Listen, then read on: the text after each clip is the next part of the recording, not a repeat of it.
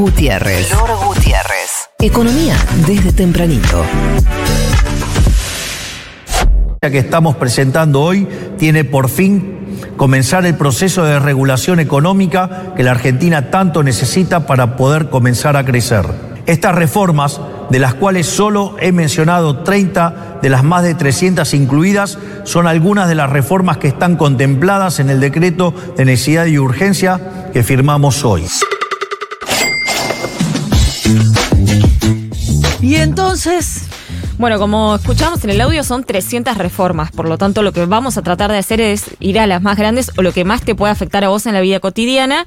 Y con el correr de los días iremos. vemos en lo que te afecta un poco. Claro, vamos de a poco. Punto número uno, que ya lo estuvieron hablando un poquito acá, el tema alquileres, se deroga la ley de alquileres, se pueden pactar los precios, o sea, el inquilino te puede eh, pedir un contrato en dólares, por ejemplo, y vos en, en dólares, en euros, en cualquier moneda. Esto va a ser un problema porque nuestros ingresos son en pesos, no son en cualquier Mira. manera. Tema indegni- eh, indexación es de libre acuerdo, como quiera el propietario. O sea, te puede indexar o sea, la- eh, por, por la inflación, por el salario, por el porcentaje que tenga ganas.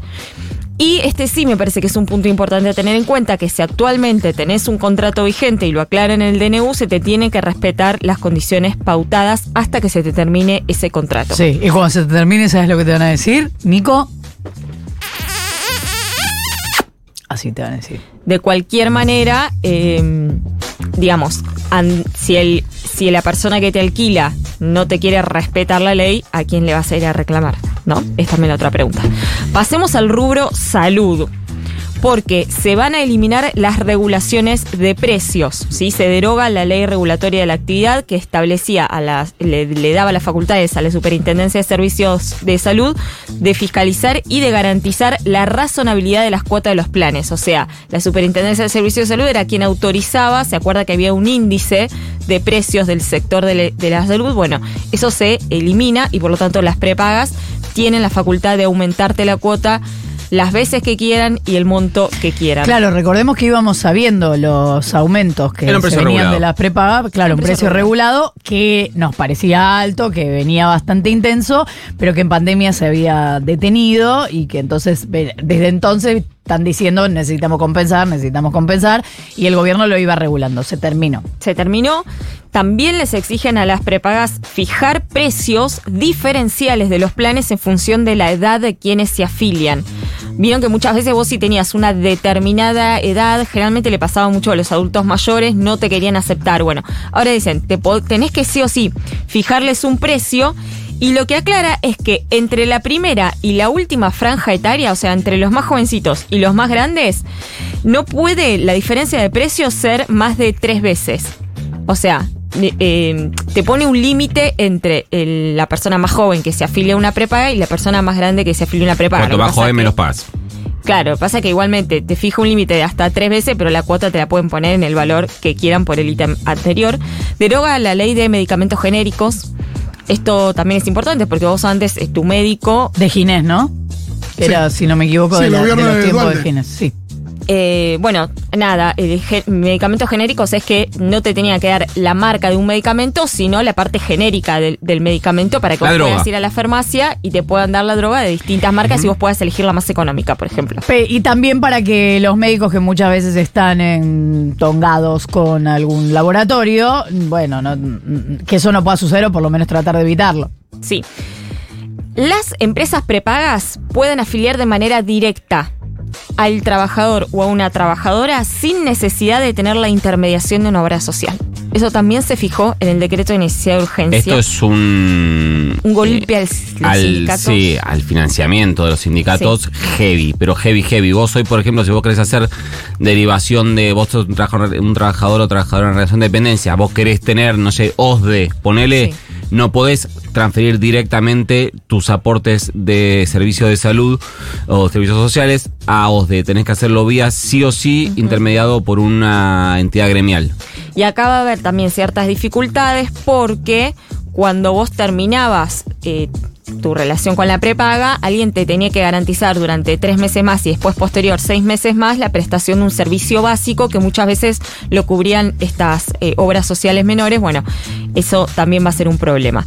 Eso desde el punto de vista de la salud, que me parece No, que lo más fuerte y lo había, que más. había otro Sí. tema con la salud que era el tema de que se habilitaba la modificación de las prestaciones mínimas, que eso también es algo que se, se ponía un freno respecto de, Sí. de las prestaciones mínimas, que es muy grave. El famoso PMO, el plan médico obligatorio, que son ciertas eh, garantías eh, o derechos básicos de salud que te tienen que garantizar que también, pero no, no, mm, particularmente no recuerdo haber leído en, es- en- en- en esos artículos qué se modifica del PMO. No, no, sé, como que se habilitaba la modificación, que, que a partir de ahora se podría modificar ese mínimo. Que yo creo que igualmente todo lo del DNU después vamos a estar viendo como el, el detalle de qué va, qué no va, qué cosa. Pasemos a lo laboral, las reformas laborales. Eh, Nico hablaba hace un ratito de limitar el derecho a huelga al- y, y que además en determinados eh, sectores tiene que garantizarse un determinado porcentaje de trabajadores que son considerados como esenciales, como es el caso, por ejemplo, de la educación. En, es- en otros casos se exige una cobertura de, de presencia de los trabajadores de por lo menos el 50%.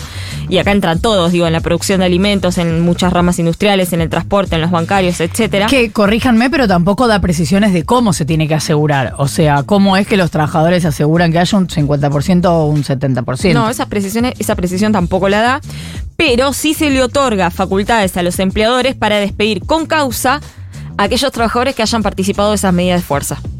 Es el ítem que le sigue, digamos. Vos participaste de la medida de fuerza, bueno, te puedo despedir con causa, que sabemos que cuando te despiden por, eh, con causa no te dan la indemnización. Y de hecho, el ítem siguiente es que se reduce la indemnización por despido y se habilita su reemplazo por fondo de cese laboral vía de la negociación colectiva, que esto es lo que contamos un poco en el día de ayer, que es esta idea de de a poco ir corriendo el eje a las, a las indemnizaciones y empezar a, de manera voluntaria, establecer un fondo de cese laboral que es aporta el empleador y aporto yo un fondo y cuando se termine la relación laboral yo voy a cobrar eso. Se abre la puerta a eliminar la. Ah, esto es muy importante. Se mm, elimina la relación de dependencia en establecimientos de hasta cinco trabajadores. O sea, eh, pasan a ser co-colaboradores sin ningún tipo de, de derecho laboral. O sea, vos podés tener hasta cinco trabajadores que antes tenían que estar bajo tu relación de dependencia, ahora son co-colaboradores. Digamos, es como una flexibilización. Ujú. Si es como una, un poco no. la, la extinción de la micropyme. Totalmente. pero es una decisión del empresario, ¿o no?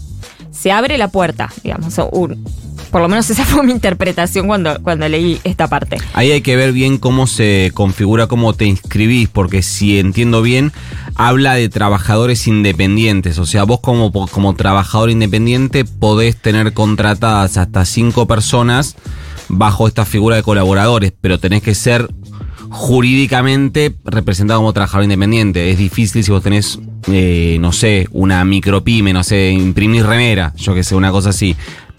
Tendría que hilar más finito desde el punto de vista de cómo una cosa es que vos seas un trabajador independiente y otra cosa es que vos tengas una empresa chiquita. Entonces el carácter jurídico cambia. Habla de trabajadores independientes el decreto. Ahí estoy pensando la, la cantidad de, de cosas y de ítems que uno tampoco termina de comprender del todo. Vas consultando con algunos especialistas en derecho laboral, pero la verdad es que, por ejemplo, eh, hay, un, hay algo particular con el tema de las horas extras que le pone un límite de 12 horas de descanso entre jornada y jornada. Esto lo que se sobreentiende es que se pueden eliminar los recargos por realización de horas extras, digamos.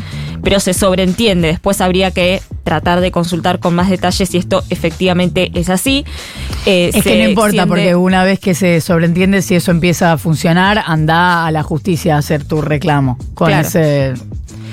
Eh, bueno, pero ahí estará la interpretación también de esos artículos, ¿no? Se extiende el, contrato de trabajo por tiempo indeterminado, se extiende eh, a ocho meses, o sea, cualquiera de las partes puede exigirte en ese tiempo eh, despedirte sin causa, sin indemnización, pero sí aclara con previo aviso. Hay un- una invitación un poco a la terciarización porque lo que hace es, le da mucho valor a la figura del intermediario entre la relación de la persona, eh, entre quien trabaja y, y utiliza una prestación. Es como que antes, si vos tenías una terciarización en el medio, eh, en ese vínculo la responsabilidad caía sobre el empleador. Bueno, ahora no cae sobre el empleador, sino sobre quien determine. Recordemos la cantidad de veces que vimos reclamos, no sé, en las vías del tren por trabajadores tercerizados del Roca, que los trabajadores tercerizados en general, como tienen mucho menos derechos que los empleados de la empresa madre, eh, entonces hacen su reclamo para tener algún tipo de derechos que se les reconozca algo. Besitos. Otra modificaciones laborales. Se eliminan las multas por empleo no registrado y por falta de pago de las indemnizaciones por despido y además te pueden pagar las indemnizaciones en cuotas. Y hasta en 12 cuotas. Claro, sin pagar. actualización, que era lo que decíamos ayer, que eh, es importante, si te van a pagar en cuotas, que la última cuota, las últimas cuotas Sí, no salgan. Y al eliminar las multas por empleo no registrado es... eh, Vieron los famosos juicios laborales que muchas veces se, se quejan los empresarios. Bueno, sería como bajar a- al mínimo lo que te tienen que pagar por juicios laborales, porque muchas veces por la no registración te tienen que pagar un monto que era bastante mayor. O sea, se reduce, como decías ayer, la indemnización. Buscan reducir el monto de indemnización. Pero ¿cuál sería el motivo para registrar un trabajador en ese contexto? Ninguno. Porque yo no registro a alguien, a, los a los dos años me dicen, pero estaba registrado, bueno, no importa, es lo mismo. No, lo que buscan es que no hacer una, puerta de entrada y salida más fácil en la contratación de trabajadores. Se- según ellos, esto genera dinamismo en el mercado laboral. En realidad, no, no es que genera más dinamismo, sino que lo que estás haciendo es, es quitando un montón de, de derechos y abriendo la posibilidad a que no registres y que no pase nada. Ah, pensé que ibas a Ese, decir- la- eh, el análisis es exactamente, literalmente el mismo que con la ley de alquileres. Ahora no va a haber más oferta, no va a haber eh, en pesos, no va a bajar el precio, pero dejas la puerta abierta para que hagan lo que Y después hay cuestiones más, más puntuales en, en cuanto a lo sindical, como contó recién Nico, fin de la, de la ultraactividad, o sea, no se sabe qué va a pasar con muchos convenios colectivos Eso de, es de trabajo. recontra Sí. mega central. Modifica, modifica la ley de asociación sindical 23.511, que también son como unas, digamos, es un amparo que tienen tanto los, los sindicatos como los delegados de los sindicatos eh, y la, la limita bastante, modifica varios artículos. Bueno, me parece que eso va a traer bastante cola también. Me tengo, perdón. Florcita, no, de- detengámonos un segundo en la ultraactividad para que la gente Sí, que lo está sí, escuchando lo con- entienda. con que es que eh, vos, por ejemplo, todos los trabajadores y trabajadoras estamos regidos por la ley de contrato de trabajo, independientemente de cuál sea nuestro tipo de contratación.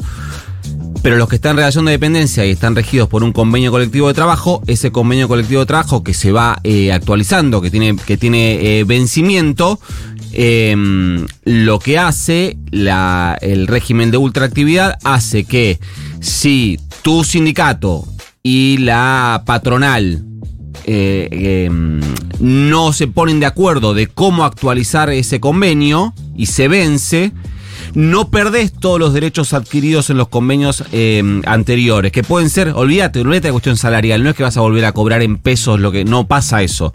Lo que pasa es que si vos habías conseguido, no sé, que eh, las horas extras se paguen triple, que en lugar de dos semanas de vacaciones tengas tres, que tengas eh, pagado, eh, no sé, el Guardería. cuidado del guardería, o sea, todo, todos esos eh, derechos laborales que vos fuiste o que tu sindicato fue adquiriendo con el paso de los años y que fue incorporando en el convenio, convenio que se fue renovando en forma permanente, hace que la Cámara patronal con la que yo te toque negociar, lo deje caer y partís en punto cero.